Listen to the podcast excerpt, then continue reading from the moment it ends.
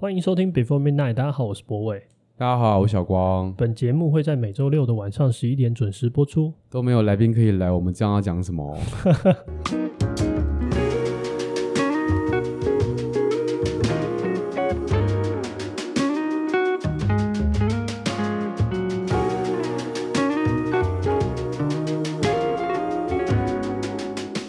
欢迎收听今天的节目。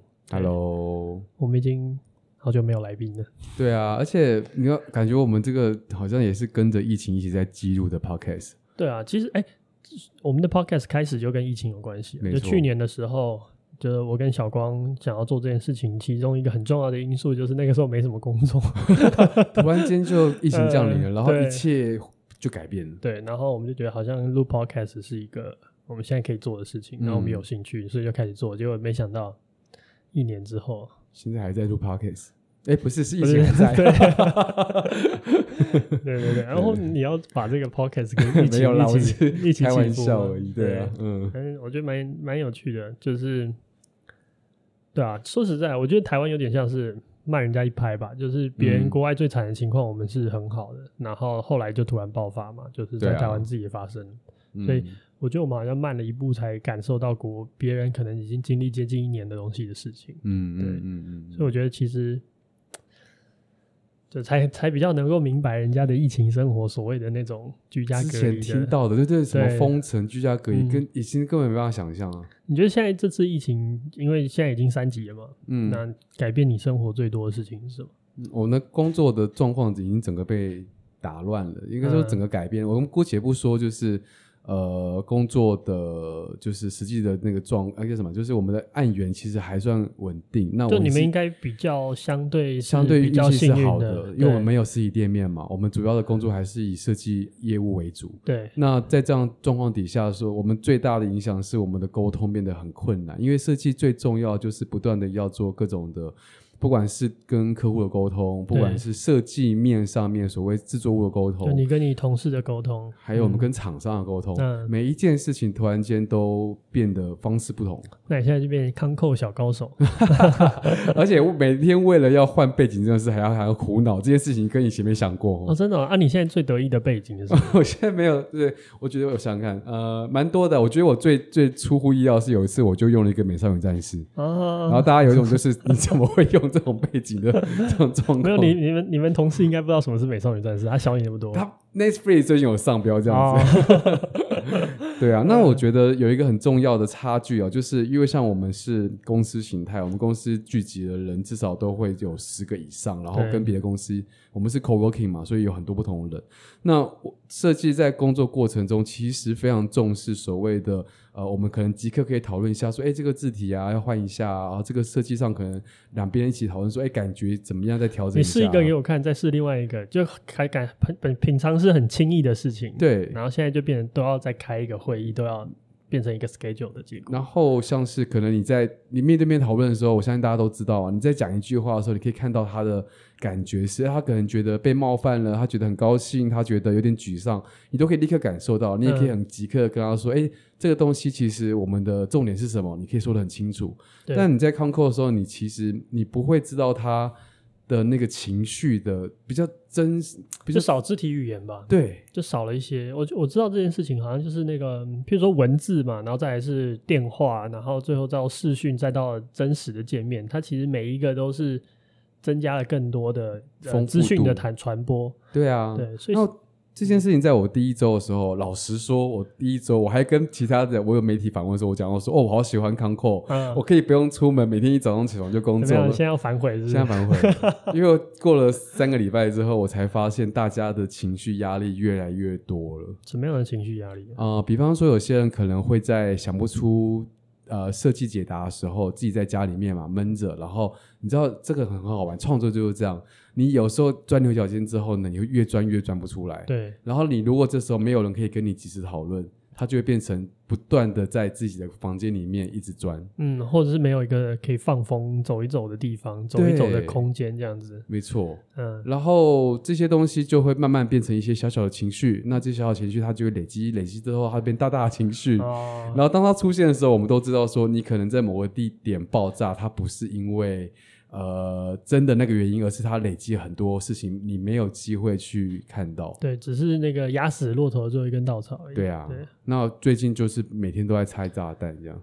哇，搞半天是情绪拆情情情绪防爆者，对，防爆小组，对。对啊，我自己是我们这边就是因为，因为我们觉得送花这件事情，一方面这个其实有还是有难度，就是疫情之后，我们自己小帮手在包花，它就很容易超过这个群聚的上限。但是我知道公司好像是可以。不用太管这个室内五人这种规定，但是我们觉得大部分的人来自的地方也都是相对远的，大家都不安全。对对对，所以其实这件事情，就像你们还是会想要 control，就是或者大家 work from home 的那种概念是很类似，嗯、所以我们就索性就是暂停我们的周华。嗯，那另外就是，嗯，其实运送上面也会有很多风险。对，就是其实现现我觉得现在也是啊，就是所有在外面跑的外送员真的是辛苦哦。对啊，也危险，真的是。对啊，我我觉得一定一定是战战兢兢的，对啊。对啊，嗯。然后我们之前还有一个外送员，然后他被测到阳性，就是他他是我们常常就是他有跟我他有跟我说，哦，然后他是我们常常会合作的一个外送员，嗯。但是我们所幸就是他测阳性之前，我们几乎没有跟他接触过，就是刚好就是疫情爆发嘛，然后我们就是。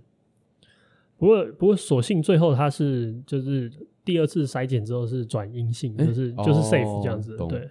不过我觉得那个感受也是很，你会觉得很真实的。对，就是啊，详细的状况大概是他测出来之前呢，嗯，我们大概呃，距离他测出来之前的上一个周末，嗯、我们有跟他那个接触过，嗯、然后那个就是请他送一些东西出去而已。嗯。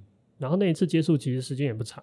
嗯，但是他告诉你，他测第一次裁剪是阳性的时候，其实那个很心惊胆跳的，你知道？就是我那时候也在想说，我要要不要也去检查一下？这个是一个点，但是理论上是还不用，因为他没有确定确诊这件事情，嗯、所以你还算还算就是你要稍安勿躁，不然这个筛检站的那个量呢也没有那么办法那个应付这么多嘛。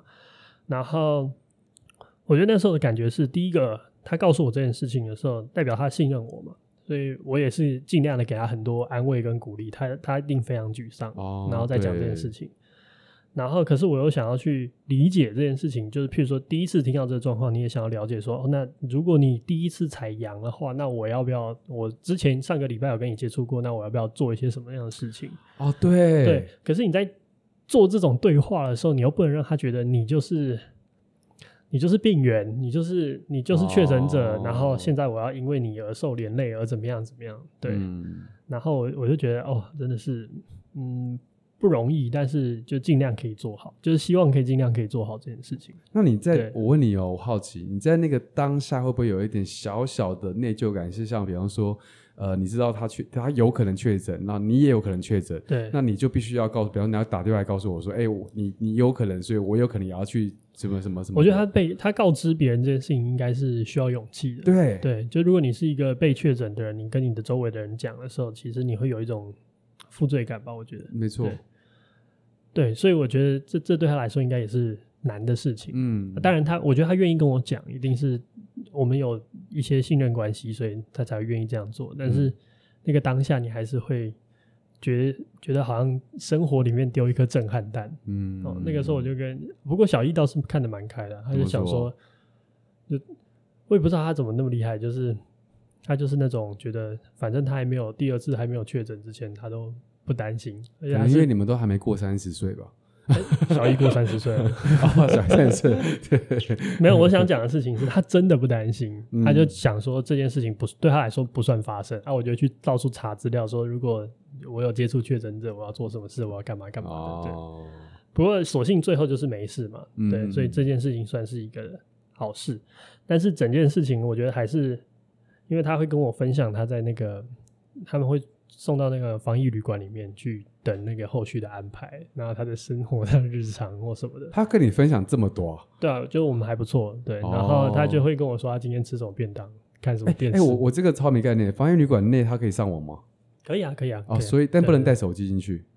哦，这个我就不清楚。可他是用手，他应该是用手机跟我联络的，所以应该是还是可以用网络的。对，只是我不是很确定他是用什么方式用，可能是用电脑，可能用手机，我不知道。对，不过可他可以拍照，所以应该是用手机啊。对，结果我我我倒是都还没有碰到就是进防疫旅馆的人，所以我没有这个经验。就是比方说有人告诉我在里面的状况是什么啊？之前那个那个吴峥 有采阳。然后有进去防疫旅馆，然后还有把里面的事情就是揭露出来，揭露出来。对对对，我觉得这是好事啊，就让大家可以比较对比较理解。但后来吴征也是最后也是转阴嘛，所以也是没事。嗯、对，嗯，所以有那种差一点的那种感觉。嗯，对，我觉得这个是我之前这阵子疫情里面最印象深刻的一件事吧。对，我不我不知道，嗯，我觉得像我觉得像这次疫情带来一种很强的一种。就它是一种生活节奏的变化，然后它是一种新的生活形式的展开，然后它会让我觉得有一种很不一样的社会的感觉。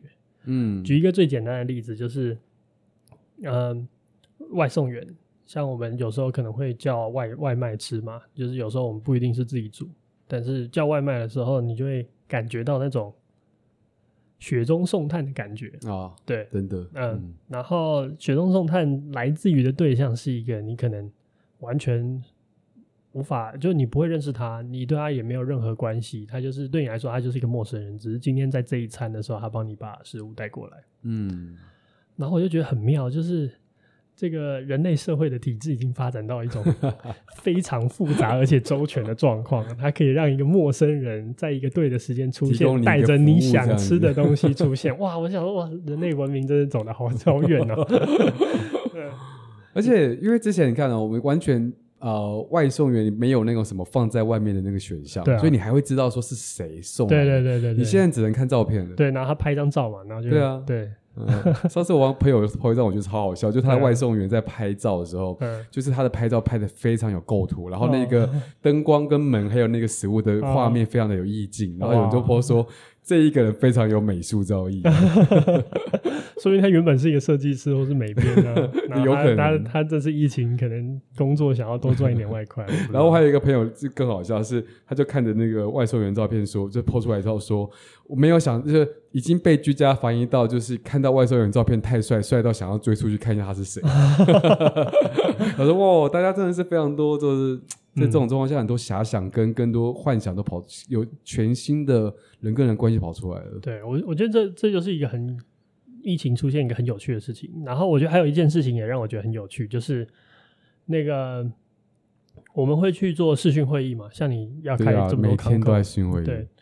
然后我觉得这件事情的有趣点在于，它模糊了一种公领域跟私领域的界限。嗯。就比如说今天今天早上我也在跟你 con call 嘛。然后你有穿裤子吗？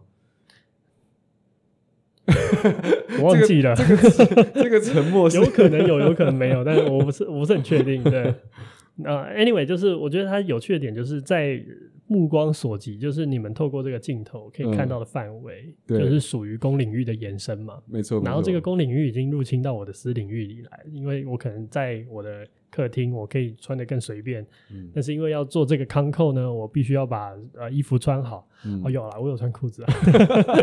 回想起来，对对对，然后所以这件事情有趣的点在，就我觉得有趣的点就是，呃，以前我们可以来到一个地方，那它属于隐私的范畴，它属于我们私领域，我可以在这边做任何我可能不方便在公共领域做的事情。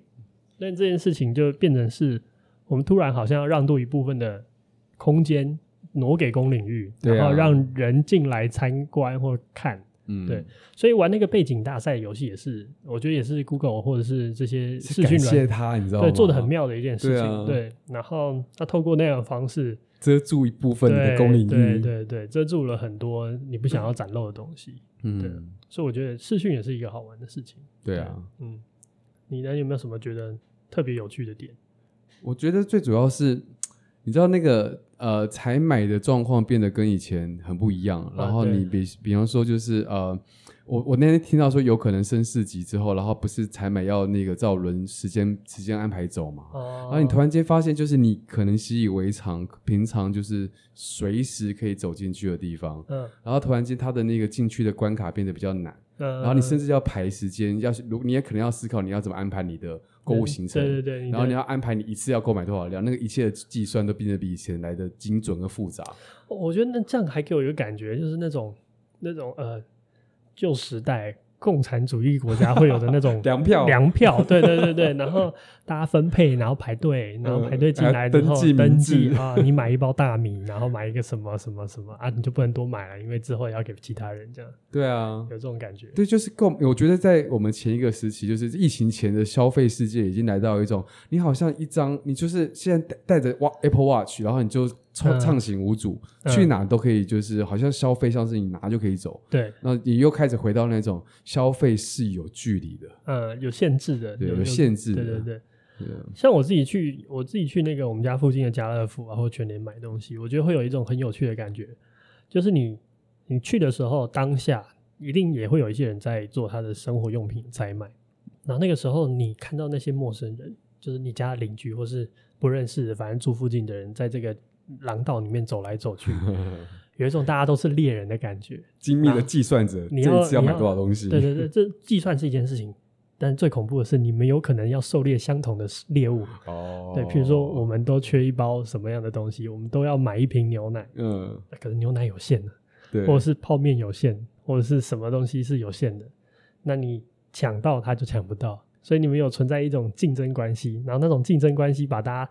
就大家心知肚明这件事情嘛，比如说我每次去超市，我一定很快的走到那种，比如说呃泡面区啊，或者是呃呃蔬菜或者是水果区这种地方，就是他可能必须要如果有泡面，但囤一囤是好事嘛，就对大家来说可能就会比较安心。可是泡面都清空的，嗯，然后你就会在某一个角落发现一包可能人家剩的，然后你不要的，对对对，不要的，然后你也喜欢吃的口味，哇，就是很珍惜。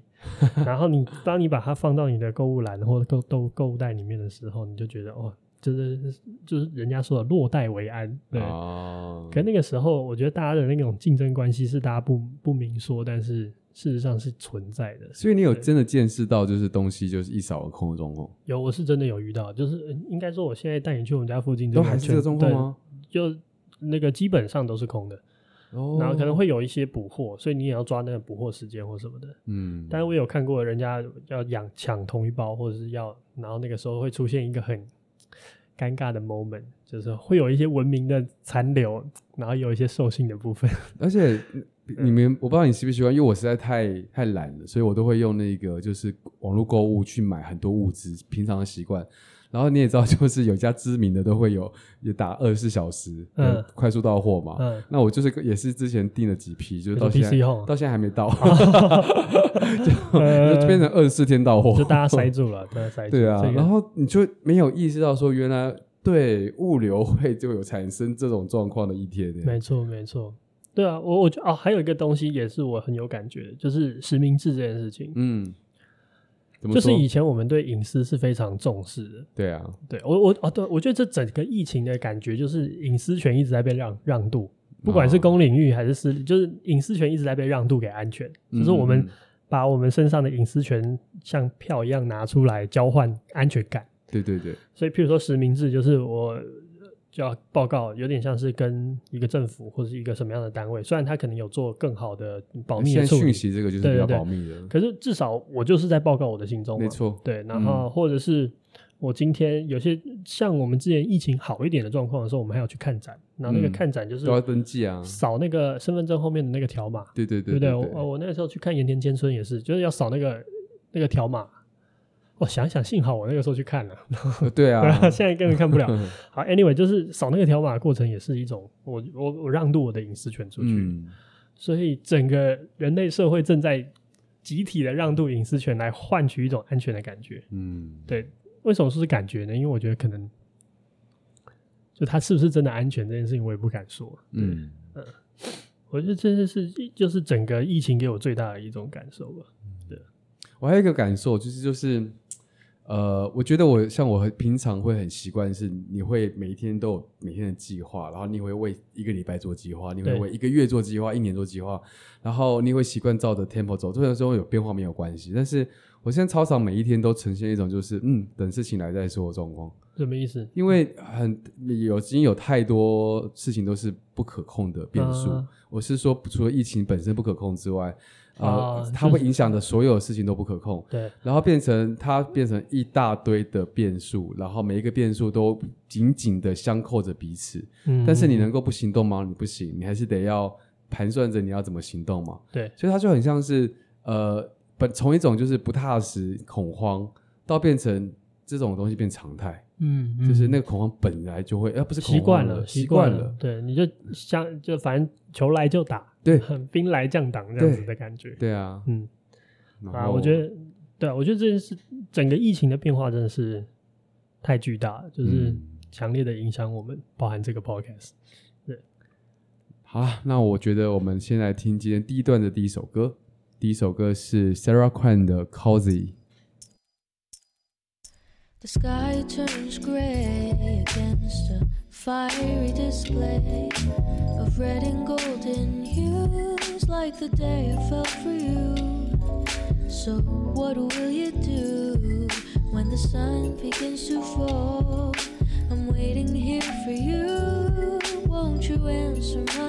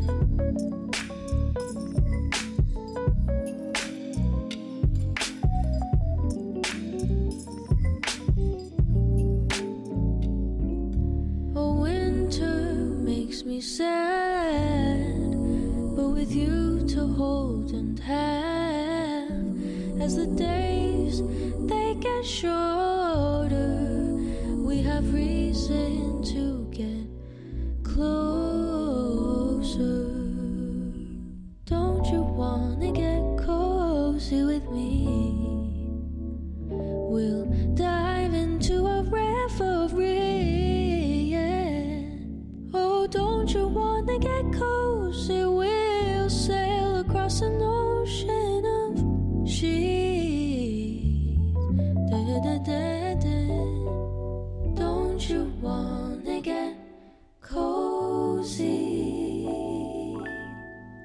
with me?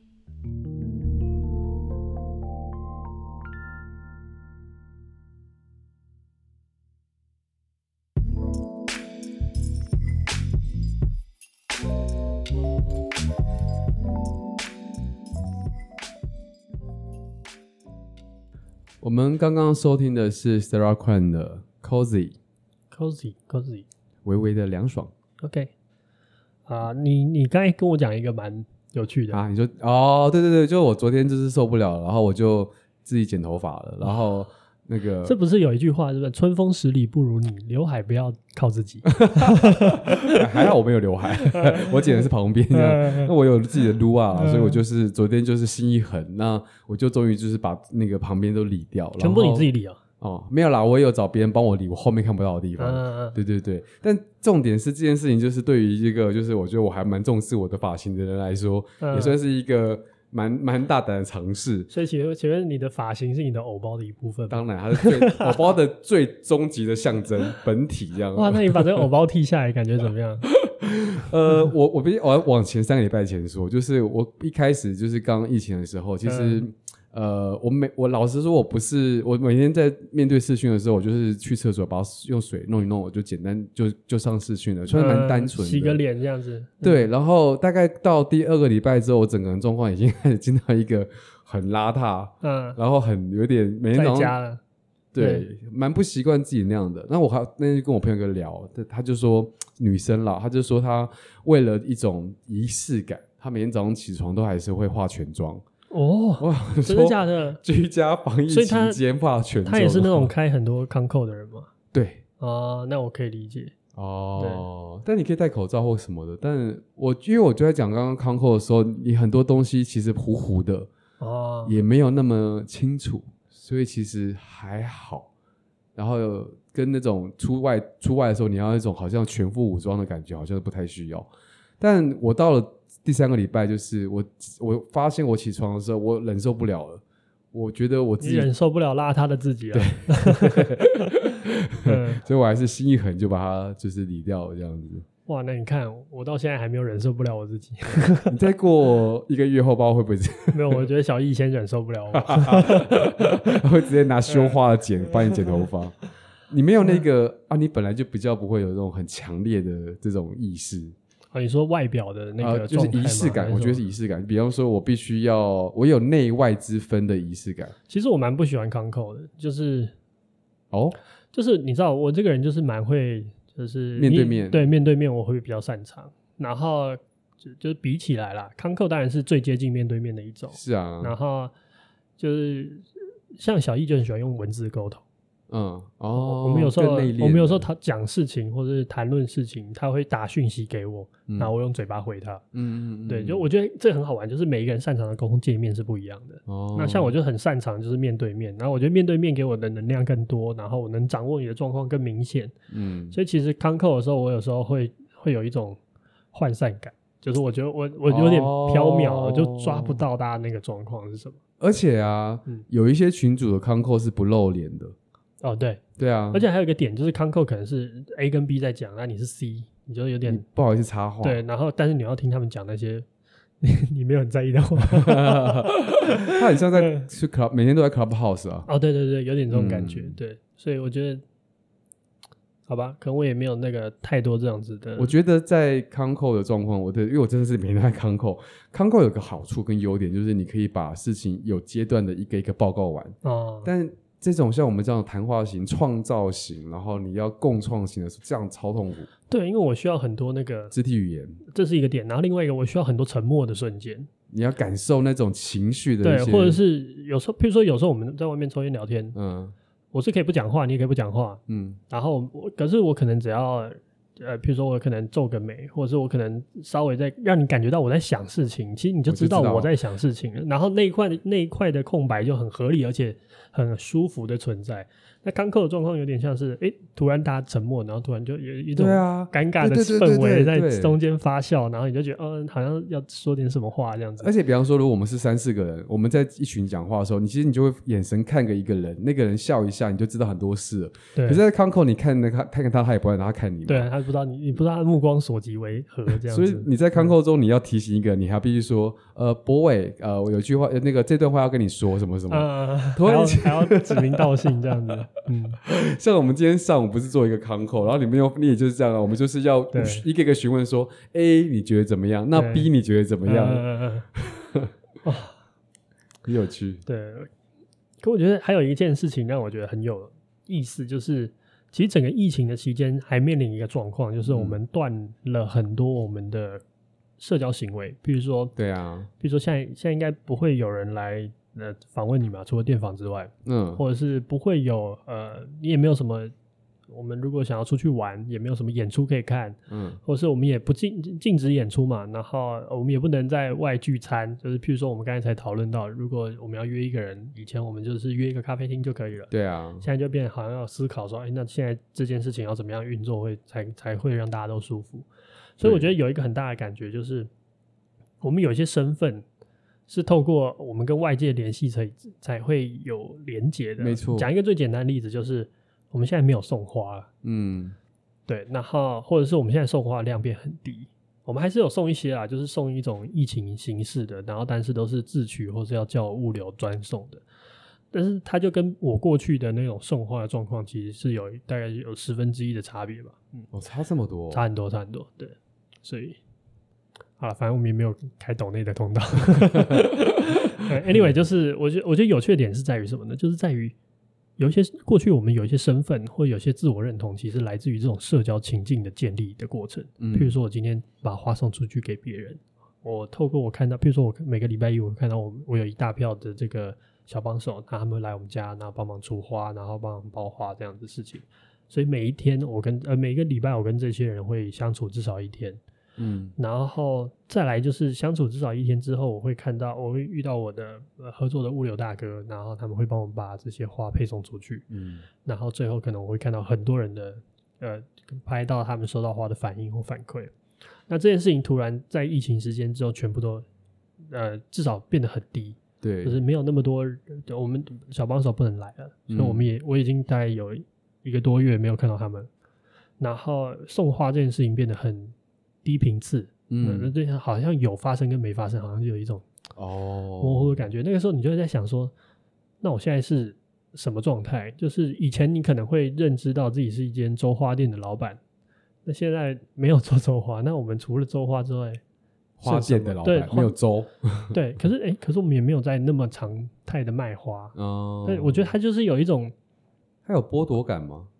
有一种，有些时候，我们的角色的，我们对自我的角色的认同或自我认同的过程，其实是来自于这种社交行为的就联系，对联系的这种，嗯，才会我们才会理解这件事情，我才会认知到我是这样子的人，嗯，然后这个时候就会很多东西都消失，对啊，对，然后我那天呃，因为我参加一个艺术计划，然后呃，刚好跟一个泰国的艺术家，我们在讨论那个。这次疫情的一个状况，嗯，那他就讲一件事情，我也觉得蛮有趣的，就是他在讲说他的他他同时是一个艺术家，加上是一个音乐家，他在泰国有他自己的乐团这样子，然后他在乐团的过程，因为呃疫情爆发这一年，然后他所有的演出都消失，哇，对，呃，这个可以理解，对啊，但是对他来说，他就觉得好像他属于歌手的那一块那个身份就，就他是用 break 休息这个概念在讲。嗯但是我觉得它也确实就是一定程度上的，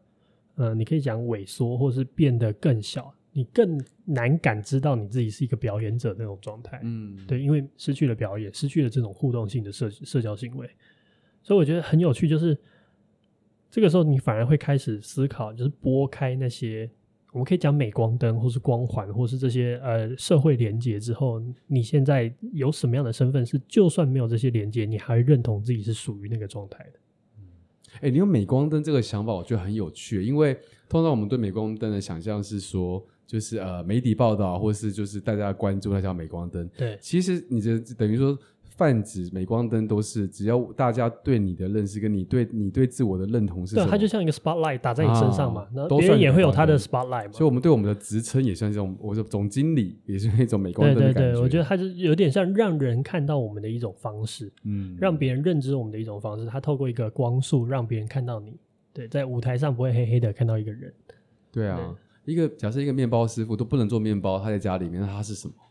对，我觉得这这个就是有趣的点，哦、就是突然好像大家会面临这样子的。我有一个很好的朋友是，他是一个我觉得蛮厉害的舞蹈家。对，然后也是一样，我们就我们有个群组嘛，每天都会聊状况。然后他们之前因为学制的关系，然后、嗯、呃疫情一来，全部通通大家表演都没了。然后因为他们这两这一年下来了，已经经历了好几次，就是排舞练舞排舞练舞取消，排舞练舞排舞练舞取消，因为他们的周期都是可能是几个月一次。那一取消就是整个取消，所以呃，他有就就就前上礼拜就在那边就是群主中发言说，他就考虑要不要转行了。我整个很震撼，想说哇，我没有想过你会想要转行，因为可是可，可是受这个折磨应该蛮痛苦的吧？对啊，就是你为了 nothing 努力，然后你排了好多个月，然后最后你以为你是就是一个舞蹈家，但是现实不让你成为一个舞蹈家的那种感觉。可是我觉得这这个这个例子蛮好的，嗯，那你就要思考的事情是什么让你觉得你是一个舞蹈家？嗯，我今天不是说他不觉得他自己是舞蹈家，我只是觉得我可以，他可以面临现实的困境，他可能需要转职或者是做其他的事情。但是什么东西让你觉得你是个舞蹈家？嗯，我觉得这是一个好的聊天的那个 topic。譬如说，今天你在舞台上的时候，呃，你在公演的时候，你觉得你是一个舞蹈家？对，跟你在这个练舞室的时候，嗯，你。到底哪一个东西让你觉得你是舞蹈家的成分比较高？我相信一定都有比例，一定不是一个全有全无的状况。但是，如果你很大一部分认为你自己是舞蹈家的能量来源是来自于那个公演的那个舞台表演的那个当下的话，哦，这件事情也没问题。嗯，但是这件事情在疫情期间，你就会被很大的。哎、欸，你这样讲啊，我完全可以呼应在我的这边状况中，因为就你如你前面开始说的啊、呃，我其实前几年这几年间了，我很流，我很习惯的那个那个流程会是，可能就是你对一个案子开始执行，对，创作，然后发生，然后接下来它就会有媒体，然后会有一连串的，就是你这个作品中的你在媒体中的解说，也会有镁光灯，对，然后一个东西就关案嘛，下一个案子开始，它是一个从内。慢慢的涨涨涨，然后涨到外被认知的过程。可是这个疫情一来之后呢，我整个这个流程突然间都，呃，比方说我会发现一种状况，叫做为了形式而做事。比方说啊，这东西疫情会不会来，我们不知道，你先做。然后这疫情来了再说。就是我很多做事情的心情就变成，我的目的变得很好像为了做而做，我只是为了要确保这东西可以做完而做。然后我也不没办法预期那种就是。呃，做完之后我应该怎么样让这件事情发发酵？嗯，那它很像会影响你吗？会剥夺我对于就是一件事情的呃，我觉得我应该怎么样去为它发生的那个状态就没了。那我要我要讲的事情是说，我也是在这个状况下，我突然意识到一个新的议题跟课题是，我也是自己自我就是反省了，我发现。呃，在过去那个阶段中，我很容易会觉得，哎，设计就应该发生被看见。嗯。可是，如果今天我被剥夺那个发生的的可能，对，对，我的设计的意义在哪里？对。那，但是我并不是否认我否定我设计的意义哦，而是，那如果我没有那一个权利，没有那个能力，我还能够把我设计怎么样让它？就是我知道，就是如果你少了发生的这件事情，你做这个设计还有没有意义？对，你是现在是比较倾向相信还有意义，我相信啊，只是你现在需要找到一个对啊，有一个地方可以承载那个意义。没错，没错，没错。我会就开始，我觉得这样对我是好，是一个很好的一个新的思路，就是呃，我不能够依赖旧有的工具，其实工具必须一直换嘛。对。然后那同时，他也是在挑战，像你刚刚讲的，呃，我为什么认为我是设计师？哇，嗯，我觉得我觉得这个这个是蛮有意思的时刻，嗯，然后思考这件事情也是蛮蛮好的。就是，嗯，那你觉得你为什么是设计师？因为我喜欢。如果你接下来做的 所有的案子都没有办法发表，嗯，就是一个一个接着流产，就是没有一个最后的发表。就像你那个舞蹈师的朋友的话，对，假设啊，这个当然这是很糟的状况了。但是就是如果是这样子的话，你觉得？你还会 enjoy 这个产业吗？呃，我会开始，我还是我我我有这个问题，我问过我自己了。哦。首先呢，就是我我必须认知到大环境问题就是这样，然后呢，我必须要去选择避险，也就是这些会有这个状况的案子类型不能够比例这么高。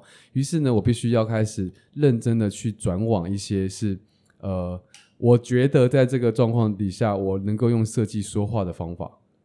呃，我这个我我该怎么说？比方说，比方这样说好了，我开始在花更多的时间做公司内的就是一些沟通，然后我开始想要去做课，帮自己做课程，然后开始想要去做呃，如果我可以把我过去的经验开始写下来，然后做一些爬书，这个东西在呃我前一个很忙的阶段里面根本想都不会想，所以我发现我可以把我可以换个方式把我的对于我的认同转换在那边。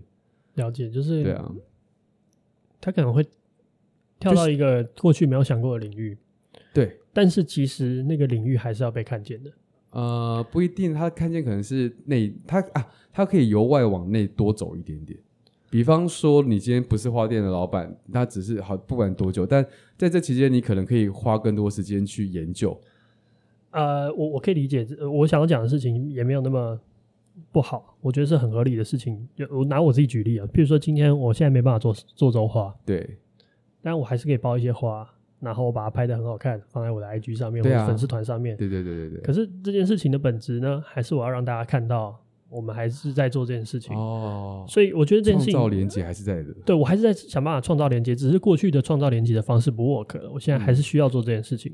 嗯、我觉得这件事情没有问题，嗯、就是呃，它不是一种呃不好的事，对，它不是一种虚荣或者什么。但但我觉得这件事情是合理的。但、嗯、但是我觉得它它的本嗯、呃、拿出来讲的原因是因为什么呢？就是当我去做这件事情的时候，你才会发现，其实我们还是无比在意。别人怎么样认知到我们，来认知到我们自己？没错，没错，没错。哎，我最近在 IG 上发现，每天晚上直播人数超多的。哦，对啊，满满的直播。呃，小易好像做做的蛮好的。对，我有时候会看他，他在外面直播，我在看他。嗯，我觉得我好像在看监视器。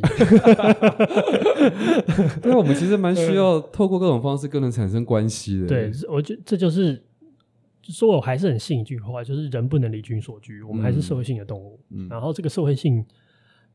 听起来是一种很虚荣的结果，但事实上不是，嗯，是一个更它大于虚荣，但是它有虚荣的成分在里面，它有一些东西，譬如说我们还是期待掌声，还是期待认同，还是期待一切可以让你 look good 的东西，但是这本质上，我们其实更需要的是那种连接来认知我们是谁。当别人怎么认知你的时候，你才有办法也苟同你。用这个方式认知你自己。如果没有这些连接，你打扮的再好看，你有再多的就是才华，他突然间就是一个你没有办法就是达到就是对啊互动的状态。所以其实，但是我觉得这件事情也不是百分之百。嗯，比如说那天我也跟小易讲说，我们可以花一些时间，花一些力气，就像你刚才讲的，就是我们去做一些可能我们以常平常。比较难去处理的一种花材的选择，嗯，嗯，那可能是为了是练功的，或者是为了是我们想要突破看看过去的一些东西的，嗯、对。那它它的它的动能就不一定是来自于这么多外显的东西，比如那么多呃来自外面的连接的东西，或是外外界的目光的东西，它可能来自于是啊、呃，我想要更看我能够精进到什么地方，或者我想要让我自己佩服我自己。嗯，或是我想要满足我一个好奇心，嗯，whatever。可是我觉得还是有一些，就是你今天成为花艺师，或者你今天是一个设计设计师，我觉得他可能还有一部分，除了别人认同你是设计师之外，which 这个很重要，嗯，之外还有一个部分，还有一个元素来自于就是你自我认同的过程，然后那个过程其实是可以很安静的，很不需要外界的目光的。譬如说，嗯，今天我们就尝试用一个很很难处理的花材。或者是我们今天去做一个我们以前不会做的一些尝试，然后当你得到这个技术上的创新，或是设计上的创新的时候，你其实那个当下你还是有办法很肯定自己是一个好的设计师，或者好的画艺师的。对、嗯，同意啊，对对对，对啊，所以有点像是，我觉得想要讲的是比较像是说，我觉得这个时刻我们好像在把那种外界的社群连接，或者是这种。关系一件一个一个剥落下来，然后它变得很疏离，对，它会变得很很小，或者很很不容易被感受到。嗯，然后这个时候大家会有一种慌乱感，就是过去你稳定的能量来源好像枯竭了，嗯，就是你外界的这种支持来来源枯竭了。这个时候。我觉得大家多多少少都会在进入一种反思的状态。那个就是，如果把这些东西都拿掉，那我剩什么？那剩的东西，我能不能认同我自己？对，我觉得这是又一个，我觉得疫情底下有一个很有趣的一种社会的这种。哎，我问你哦，在这个疫情底下，当然就是你说，因为你每个礼拜突然间少了两天需要那么忙碌的工作，你多了，啊，我那时候就有帮你就是想象一下，说哇，我也多了好多时间哦，对，很多很多时间。那你怎么样去在这个中？你是你会你的生活有产生新的变化吗？比方说，你会开始更积极的联络朋友哦。其实也我也没有很积极的联络朋友，就就放松，就放松这样子。对对对，因为我觉得一方面我不是这个个性的人，然后二方面是，嗯，我我觉得我我的 panic 转换的方式比较像是，譬如说我们这次在做新的计划嘛，对对对，对，现在还不能说，但是我们在做新的，对，我们在做新的计划嘛。嗯、你有没有感觉我之前蛮积极的？就是我很快把东西弄好，或者是什么？对，那个那个是我的 panic 的转换，对，它可能是来自于我觉得现在我都哇，那个嗯，好，最现实的问题就是。没钱赚了，那我是要 趁现在赶快想新的出路，想新的出路了。对，想办法弄别的，或是有，我觉得有时候就是这样，或者是我们这一次又跟燕安玩一些，就哦，燕安是一个我们的朋友，对，对，对，对，对，反正就是又玩一些其他的东西，就是呃，有啦，很多了，啊、就变成是我们我的转换是这样这样，对啊，嗯。然后我我也我也有是，我也是被那个，我今天就我昨天就在公司，那没有我就跟就是我昨天在讨论，就是公司要怎么样呃营运啊，要怎么转型啊，我要加什么课程啊，叭叭叭，我要更多时间啊，干嘛要做更多事，他就跟我说，你会不会是疫情期间才这样子？对，会 会就是会。我说你不能这样想，我们要改变就是力量。好了，我们今天听我们的第二首歌，我们今天的第二首歌是 The Wild Cards 的 All In。Nervous look on your face when you're starting to think that you're talking too much. I like how we just met, and I'm not even slightly afraid to be opening up. I like that we've been sitting here, hands moving around the clock, and I still can't get enough. No, I can't get enough. You look in my eyes, and I already hope this lasts. Trying hard not to jump, not to move too fast. But we could go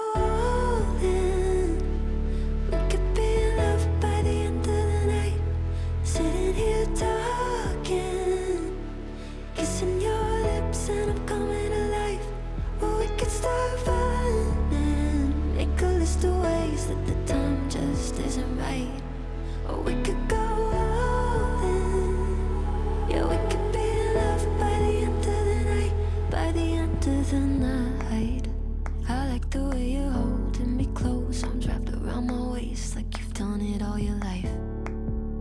I like the way it feels to have you running lap after lap all over my mind. Yeah, if the world ended today and I was sat right here by your side, that'd be alright. Yeah,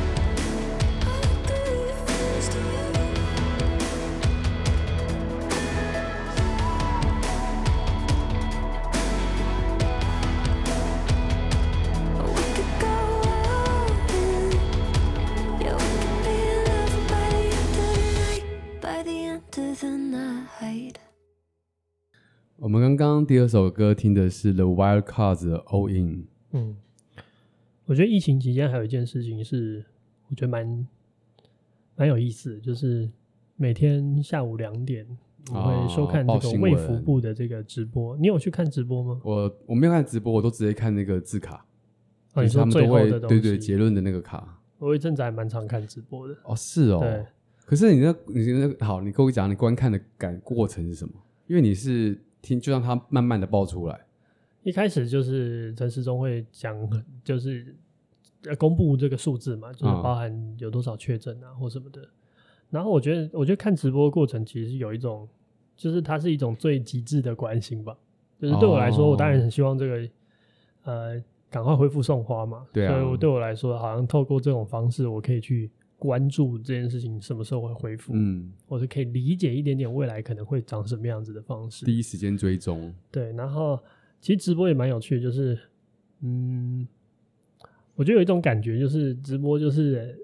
很汹涌的民意的那种体现的地方，哦、你说上面留言处是不是？对对，留言区会有很多很多人在发讯息啊，骂、呃、的也好，各种情绪发言都会来了。大部分当然都是一定，你要留言，你一定有一定程度的情绪冲动嘛。对，那冲动有好有坏，可能是批判的，有可能是你想要、嗯、鼓励的，对，有鼓励的，也会有嗯、呃、互相叫骂的，就也会有这种东西。对，嗯、或是直接诅咒官员的，的也会有，对。对，我觉得这个这个整个呃直播的留言，我觉得它体现一呃，他他绝对是一个小群的人，然后这一群人他已经达到一种情绪的紧绷，嗯，那他的紧绷有分类的分成，比如说对政府的不信任，或者对这次防疫出现问题的这种愤怒，嗯，也有那种在辟谣的，或者是在呃纠正对方，叫呃这个大家长官很辛苦的，就是也会有这种不同的路线的这种人，可我觉得。讲出来的过程之中，他可能虽然他可能占的人数是呃台湾全部的人的很少的比例，但是你可以感觉到那就是大部分的哦，它代表了一种大家的分配的状态，那个呃代表了某一群人跟另外一群人跟的那种心情跟状态，嗯、对，所以我觉得这件事情就是一种，他就让我想到那个时候我去当兵，当兵的时候你。一开始你都在跟你的同学相处，或是你没有机会去见识到大部分的人，就你很难去有一个场合可以看到全台湾的轮廓。嗯，就这件事情是很困难的嘛，你不可能从南到北都有认识的人，或是你不可能找一个地机会去看到这样子全国的状况。可是当兵的时候，就一定程度的是这种感觉。嗯，因为呃，综合体在那边就会展现。我记得你没当兵嘛？对，我没当兵，所以那个时候感觉很有趣，就是嗯。像我那个时候进去当兵的时候，我是嗯，刚好像时间上的问题，嗯，所以没有那么多大学毕业生，就是我有点延到比较后面，我的兵单比较慢。哦，那都是什么样的？大部分可能就是一些更年轻还更老。有两种人，有一种人就是很多是那种研究所毕业的人哦，他们的毕业时间比较晚，或者是他可能是高中就毕业就没有，哦，十几岁的那种，对，就直接来了，对，然后。我觉得最大的感受就是你在那个当下，你可以看到各式各样的人，龙蛇混杂，对，龙蛇混杂，他可能从全台湾的各个县市都会有人来，然后分到你这个梯队。嗯、那当然，他也是乱数分嘛，就是他也是随机分的，嗯、不会有什么台北人都是在同一个区。然后你就可以看到一些你日常生活中不会看到的人，哦，就譬如说，我一些同梯他们很喜欢去聊，就是去那个那个叫什么？去性产业消费的经验、哦哦，酒店消费的，对对对对对对。然后我就哇，原来就是真的存在。当然，我们一直都知道存在，可是他们没有那么近出现在你身边。对对对，所以每次放假回来就会跟我说他去哪里，然后就是很爽啊，或什么，就是这这不在我的这日常生活中会出现的一些对话。但这件事情就是一个，你才会发现，原来你的同温层是一个这么。薄或者是这么少的人的一个状况，然后我觉得看留言的感觉是一样，嗯，就那个 moment 你会发现哦，原来有这么多不同的声音跟不同，但是你会看到跟你想法比较类似的，嗯，那当然也会看到大相径庭的，嗯，然后我就觉得那就是一种很大的一种轮廓的那种状态，对。那还有一个点我也觉得蛮有意思，就是确诊数或者是死亡数，嗯、呃，大家都会公布嘛。然后有一阵子还有那个校正回归，还炒了一波嘛。哦，对啊，就大家觉得校正回归为什么校正回归？就是，但是我我想要关注的东西是另外一个议题，就是那些数字给你的感觉。譬如说，我们一开始疫情刚发生的时候，都是一开始就是五例、十例，对，有三十几例，大家觉得哦很严重，很紧张，对，对，然后然后后来就加零、加零、加零，嗯，加到后来最后大家就哎、欸，心情就是比较愉悦。嗯、然后每一起事件，比如说今这次今天又有什么呃两起，或是有几起，但是数字都很小。嗯，然后你还可以去比较细致的去关心哦，这两起的状况就按多少，他他他研究他的行踪，他的行踪是什么，然后他去哪里？你还记得疫情刚就是四月底的时候，会有一波什么？嗯、还有那种细胞简讯告诉你说，哎，这些。中标的这些去过哪里？去过哪里？对对对，对。后来不公布了。对，后来就因为人数变得非常多嘛，嗯、所以公布这件事情也变得比较没有意义。但是以前你还可以去了解一个个体，一个它的移移动路径是什么？对，对，对，我记得那个时候呃，有件事情，那个嗯、呃，就是那个某会的那个副会长还会长，啊、对对对，对，然后去那个阿公店嘛，然后反正还被舆论炒了一波嘛，对对对。嗯、你你可以看到那个个体。嗯，可是现在有一个很强的状况，就是每天这样子两百起、三百起这样子的确诊数，它就变成像数字一样。对，它就是一个数字。嗯，然后我我就想到，我这周小卡有写的类似的概念，就是嗯、呃，那个什么。有一句话是说，一个人的死亡是呃，一个人死亡是悲剧，嗯、然后一群人死亡是一个数据。哦、对，你知道是谁说的吗？谁说的？史达林。对。哦，那个时候就会这样想这件事情。对，就是那个 那个家伙也讲的是不是，也也也讲的蛮。但但他讲这句话的当初的的。什么情境下他讲出这种话？我是我不是很清楚他的前后语境的状况是什么，那、哦、应该也是针对战争做一些发言吧。哦、懂。但是我我我印象很深刻这句话的原因，是因为我那时候我印象中，我第一次听到这句话的时候，我觉得极其的残忍。对啊，就是它是一个很冷血的一句发言。嗯、我想，哇，这这个史达林在讲这句话，果然人冷血。嗯。可是，在理解这句话的过程之中，我越来越被他说服，就是你会觉得。真的就是，当如果有一个人的死亡，嗯，你可以去很细致去了解这个人的话，嗯，你可以共感这件事情。对，可当它数量越来越大、越来越大的时候，嗯，你突然就会发生一种麻痹的感觉，好像他最后就是一群数字，那你就看不到那个个体，你无力去观察每个个体了。对，那，嗯，然后你好像就也冷血了起来。你你会有这种感觉吗？我会啊，而且，嗯。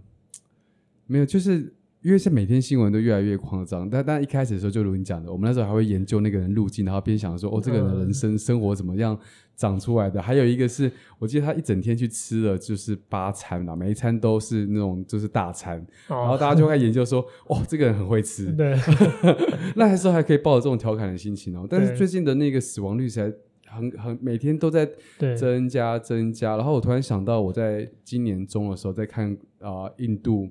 还有看就是国外的不同国家的，哦、对对对，你就看到什么什么叫死亡人数几千人，死亡有几千人。然后我这时候掐指一算，想说，哇，在这么短的一个一年间，全世界就消失了几，现在多少到多少几几几几百万的生命就不见了，几百万，几百万是什么概念？几百万就是一整个，就是我们可能呃某一区的整个就对啊，就，就不见了，蒸发了这样。嗯你可能这辈子认识的人都没有都没有几千人。然后我那个数据，呃，那个数据让我感觉自己好渺小，因为我不过我也是那个数据中的一个。嗯，对。我你这样讲，我想到一件事情，就是 去年疫情刚爆发的时候，我们有一个很常帮我们载花材回来的一个计程车司机。嗯。那我们都叫他大哥啊，我叫谁都叫大哥。Anyway，就是。他那个他是一个很有趣的人，他就是他除了开计程车之外呢，他会去就就修那个佛法，但是详细的门派我不是很清楚。Oh. 但是他那个我记得印象很深刻一件事情，就是我们那时候把花放进他车子里面要回回到我们工作室的时候，我们就在聊疫情这件事情，然后他就说这个是天在收，oh. 就收人命啊，oh, 就是收人。嗯、然后我说哇。那我就问他说：“那那接接下来还会收多久或什么的？嗯、就是听他想要听看他怎么说。”然后他就跟我说：“天机不可泄露，还会继续收。哦”我想哇，我就是一个感觉就是好恐怖，然后嗯，那他就是那种好像知晓天机，然后一切在不言中要告诉你，还会继续这样子，嗯，对啊。可我想要讲的事情就是，那个时候都没有那么，呃，就是这些数字那个时候用这种方式在讨论的时候，其实我已经有点去去识别化，就是我没有去感受到每一个生命的消亡的那种那种极致的那种，嗯，因为对每一个人来说，都是死亡是最大的失去嘛。对啊，对，然后最后它会转换成一个数字，然后它会挂在嗯那边，然后被报道出来。对对，然后。我就在想到底为什么这件事情会发生？就是为什么我们扁平化的那种感觉？对，就是为什么我们会突然，我们可以关心一个个体，但是我们无法关心，嗯、就是一旦它超量的时候，它就没有办法再被关心了。嗯，对。而且啊，我觉得数字是一种感受。我我最近就是因为其实这一次疫情真的带走了一些我们身边的人。嗯，然后在这个这个过程中，我不知道你们有没有感觉，就是你在花 Facebook 的时候，它就是一篇一篇讯息嘛。对。然后你每天你会滑一连串，然后在一连串中，就是这些死亡讯息就会穿插在某中几则，然后中间还卡了很多可能外送啊，然后大家买食物分享啊，或或是各种生活的一些居家的事情啊。对。我我我不晓得，就以前你看到一个人就是身边有人过世的时候，你会觉得很很。很重、很很严重的一件事，他就开始想研究这个人的人生，但现在就会有一种，就是哎、欸，一个讯息过去了，就对，他就变渺小。可是他不是，他的是他的生活是很立体的，而且他可能做了非常非常多重要的事情。可是突然间，你好像也没有时间，好像大家并没有那个时间去悼念他。对，我自己觉得啦，就是我后来有想一下这件事情，我觉得得到一个很大的结论，就是嗯，这其实一种想象力的局限导致的一种。共鸣的不能，什么意思呢？嗯、就是当这件事一直发生，就譬如说，一直一直增加，我们我们我们会产生一种麻痹，然后呃，哦、应该应该应该顺序应该是我们会先习惯，嗯，习惯之后我们就麻痹了，嗯，那习惯我们到底在习惯什么呢？我觉得习惯的东西并不是每天有很多起，而是习惯接受这样的讯息，呃。也不是，我觉得习是是也不是，就是我们确实是习惯接受这样的讯息，嗯、但是在拨开来看里面，我们到底习惯了这个讯息代表什么？嗯，所以我发现有一个感受，就是我们面对遥远的事物，遥远的意思是我们看不到，或者说我们现在没有办法接触到的东西，哦嗯、我们必须要透过更多的资讯去理解，让它还原成一个人。比如说，嗯、今天新闻报道他去了这么多次的这个，对，这个这个。是摸摸茶店嘛？还是反正就茶店？嗯，嗯呃，去了这么多次的呃某餐厅去，嗯，我开始对这个人有立体的想象，嗯，就他是一个呃，他可能长什么样？虽然可能我真的不知道他长什么样子，嗯、可能我对他长什么样子，他的兴趣偏好，他属于人的特性，他逐一的揭露的过程之中，我可以想象他是一个人。可当数量变大的时候，我们没有办法应付这么多事情，我们没办法想象，比如说两百多个人确诊。我没办法想象两百多个人确诊，那两百个人，然后每一个人长什么样子，每一个人的状态是什么，或是今天有二十几个人呃过世了，那我也没办法想象这二十几个人到底是什么样的状况。嗯、所以最后我们就我们没办法去很清楚看到每一个人的脸脸孔，我们没办法很清楚去看到每一个人的个体的时候，我最后我都把他们想得很像，有没有同一个人？对，就是同一个一个很模糊概念的人。那他过世，很模糊概念的人，他确诊了。然后这个时候，我觉得这就是我们习惯的地方。每一个人，我们都觉得很相似，以至于每一个人都没有立体性，以至于最后我们觉得每一个人都一样。然后我们就习惯了，因为都是同一同一个东西，最后我们就习惯了。我我我觉得，呃，我想要聊一个，就是我觉得好像也不不能只是这样子说是习惯，因为。我们本来就得要靠立体化一个人去感到同理心。我的意思就是这个，就是当我们每我们失去把每一个个体立体化的能力的时候，因为数量极大，距离极远，我们失去了这个能力之后，我们就会把每一个人想象的很雷同。对，对，那一旦扁平之后，嗯。我们就会开始适应这个扁平，因为它重复嘛，嗯。不断的重复，不断的重复，我们就会习惯，习惯之后我们就麻痹。嗯，所以，我觉得这是一个人类的一种，就我不是很想要苛责人性，就是我觉得这件事情好像很容易发生，嗯，可是我只是想要讲，它是这样发生的，嗯嗯嗯嗯嗯，然后它可能算是一种软弱，或者它它可能也是一种保护机制，你懂吗？它也可能是一种人的自我保护机制，嗯，我们才能够接受这么大的。如果你每一个死亡数你都像第一个这样共感的话，嗯，我我觉得可能会精神崩溃，或者是你可能会更绝望。但我觉得这跟人的呃嗯个体的差异有关系啊。有些人呃共感能力比较强，有些人比较弱。嗯但是 anyway，就是我觉得唯一有办法去对抗这件事情的的方式，就是你必须要花力气、花时间去把它想象成独一无二的个体。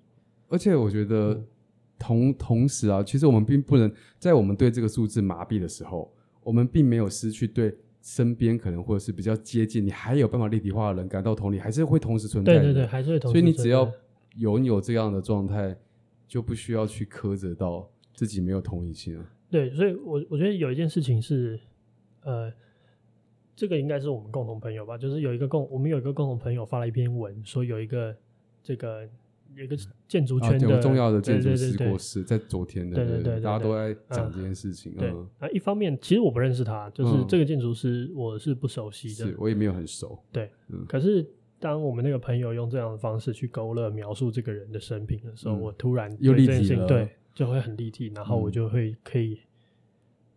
感同身受的感觉回来，可以可以可以很难过这件事情，或者嗯。很沮丧这件事情。嗯，对啊，有时候我就觉得啊，就是想象力是一件 真的，对，对，嗯。就是我们能够多么，我们能够多关心我们生活以外的事情，或是我们能够多在意这个社会，跟我们的想象力是有关系的。嗯，就是我有没有办法想象到一个比我贫困的孩子，嗯，他如此艰难的学习，我想象他多立体，或我能够想象这样的情形发生的多写实，会影响我能够多大程度的共情、同理，呃，诶这个社会的范围。所以，一个人对这个社会的关注度，正比于他能够有没有办法想象遥远的灾难长什么样子。嗯嗯嗯，如果你的见识是少的，嗯你的理解这个社会的能力是小的，嗯你没有办法去想象你以外或者在外在外的人的生活方式的话，你对你你的社会的局限就是很窄的。然后这个窄的，其实真正反映在我们的状态上面，就是我们可能会不关心。所以我们一直在说要创造大家的同理心，或是要打造小要要让小孩拥有培养同理心。其实不是同理心，而是你要创造他想象的空间。你要让他能够想象自己想象象出来对？对，就是我觉得这是一个很大的 issue，就是所以我觉得它跟视野有关，它跟想象力有关，它跟、呃呃你的认知能力有关。嗯嗯嗯。所以我觉得有时候你会看到年纪很小的孩子，他事实上是不能够理解远方的灾难的，对，他没有办法理解。但随着我们年龄增长，或是我们见多的事情更广，嗯你会发现你好像能够想象的变更多对你，你想象的东西变得更宽，然后嗯你的世界变得宽广。嗯你可以看到呃叙利亚的难民，你会难过，因为你有办法想象嗯他们是如此的遭悲惨的生活。嗯，对啊，所以我想我想讲什么呢？就是我我觉得我对啊一样啊，其实我觉得你刚刚那段话其实鼓励到大家，就是我觉得大家面对那个数字麻痹的时候，其实会有警是会有警觉的哦，是会嗯，是会自责跟警觉，会内疚的，因为你你不知道这不是你教育的样子，你觉得这不应该吗？对对，但但是你不晓得怎么去感同身受那个数字，你就是不知道。嗯其实这东西回过来说，你只要对一个人还是有感觉的，你对你对那个数字，你只要用那个东西去放大，或是嗯，是那个数字不够立体化，以及你还不知道怎么把它立体化，就这样子而已。但我们是有办法透过，你是可以努力做到的。哎，对，对，甚至也不用逼自己努力，但是你可以透过呃想象，你可以。我我我该怎么讲？一个人、十个人、一百个人、一千个人跟一亿个人，对，你你你的想象维度再怎么大，你要怎么想象一亿个人？不可能，你的空、你的脑容量跟你的记忆体可能有限。可是你无法想象一亿个人，不代表你对人没有感受。对，对啊。反正我我我是我是我我我想我我我有点有点讲不讲不清楚的感觉，就是我。突然意识到，就是原来我们对这个社会的关心，嗯，其实是一个是一个想象延伸的过程。对，然后他需要 需要练习，需要视野，需要什么？对啊，就是有些人可能很博爱，或是很很有能力去，或是很在意一些事情。悯人这样。对啊，我觉得他可能，也许他真正拥有的，并不是。并不是过剩的正义感，嗯，或者是，或者是不，并不是拥有一个对的，而是有，哎、欸，你还是非常丰富的想象力。你们在以前做倡议的这个过程中，不是就在做这件事，就是倡议其实是在把一个故事立体化，让大家看懂这个故事，然后终于理解了这这这个人不如你新闻上讲的那样子，他有背后那么多，所以我们必须要关心故事，而不是关心对结果。对对对。原来我以前都在做这事。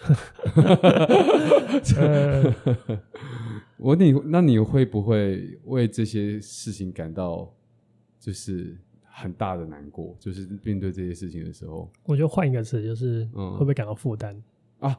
我觉得会，会吗？我觉得还是会的。嗯，我可以理解。嗯，我我我觉得人就像一个那个呃一个桶子，嗯，你能够接受的负面情绪会依你的那个。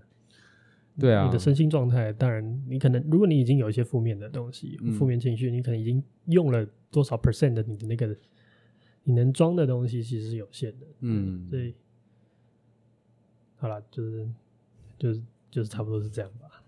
我想到今天我们在前面讲到的是人的关联，你看这人的关联就是我们很依依依赖这个东西，到同时这关联其实也会当他这个网，我们也会为他感到一种。